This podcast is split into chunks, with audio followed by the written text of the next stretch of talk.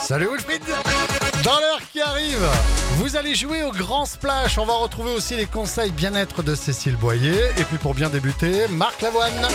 Les tubes et l'info, 100%. Il est 9h. Bonjour Cécile.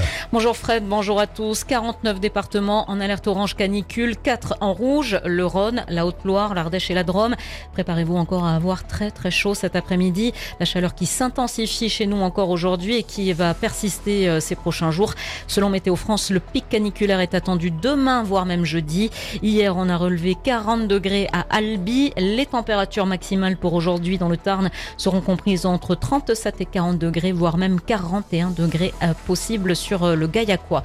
Euh, Notez que la ville d'Albi renforce et complète ces mesures afin de protéger les plus fragiles. Dès le mois de juillet, la ville a mis en place, a mis en place 8 équipements municipaux rafraîchis et ce dispositif a été renforcé hier par l'ouverture de 14h à 18h de différents sites. Il y a la maison de quartier du Rudel, de Castelviel, de la Madeleine ou bien encore de la Panouse. Vous pouvez retrouver la liste complète sur le site mairie-albi.fr. La forge médiévale du château de Castelroc à terre de Bancalier, ravagée par les flammes hier matin. Aujourd'hui, il ne reste plus rien. C'est la déception pour les bénévoles de l'association Castelroc qui propose des ateliers immersifs pour divers publics. Écoutez Laurent Barès, président fondateur de l'association. C'est vrai que c'est une grosse déception parce que c'est à la fois un investissement en temps pour tous nos bénévoles qui ont construit ça, mais aussi pour l'association d'un point de vue financier parce que ça, ça- voilà, il faut euh, payer tous les matériaux, tous les équipements nécessaires à, à cette forge et donc c'est euh, voilà, il va falloir tout recommencer à zéro.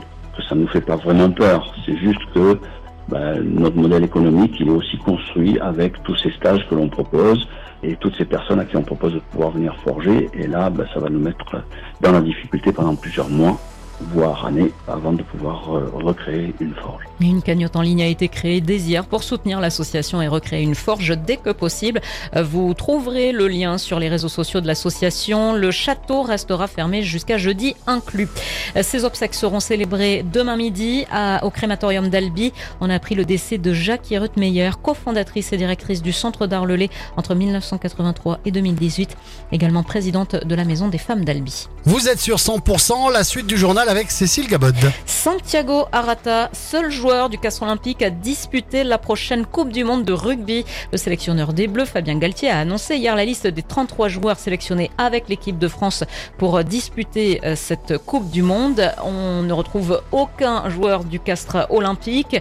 Euh, un seul joueur des Bleus et Blancs disputera tout de même le mondial. Il s'agit du demi de mêlée uruguayen Santiago Arata, Nicolas Calvé. Le feu follet uruguayen sera l'unique ambassadeur du Castre olympique au mondial, sauf accident. Pourquoi? Eh bien parce qu'il faut que le natif de Montevideo soit rétabli à temps. Blessé au pouce de la main gauche fin juillet lors d'un entraînement avec son équipe nationale, le numéro 9 du CO s'est fait opérer, il souffre d'une fracture. Lancé dans une course contre la montre, Santiago Arata est déterminé à jouer sa Coupe du Monde. Il poursuit d'ailleurs sa préparation à Castres. Le joueur de 24 ans a manqué les matchs de préparation de l'Uruguay, mais il devrait être bien rétabli pour le début du mondial. Les Sud-Américains feront leur entrée en lice face aux 15 de France le 14 septembre prochain à Lille. Santiago Arata compte bien être de la partie. Voilà, il y a noté tout de même hein, la présence euh, chez les Bleus du Mazamétain, Thomas Ramos, qui évolue au Stade Toulousain. Cécile, on passe à l'actualité en France et dans le monde. Un enfant de 10 ans est décédé, est décédé à Nîmes la nuit dernière après de nombreux coups de feu dans le quartier Pissevin.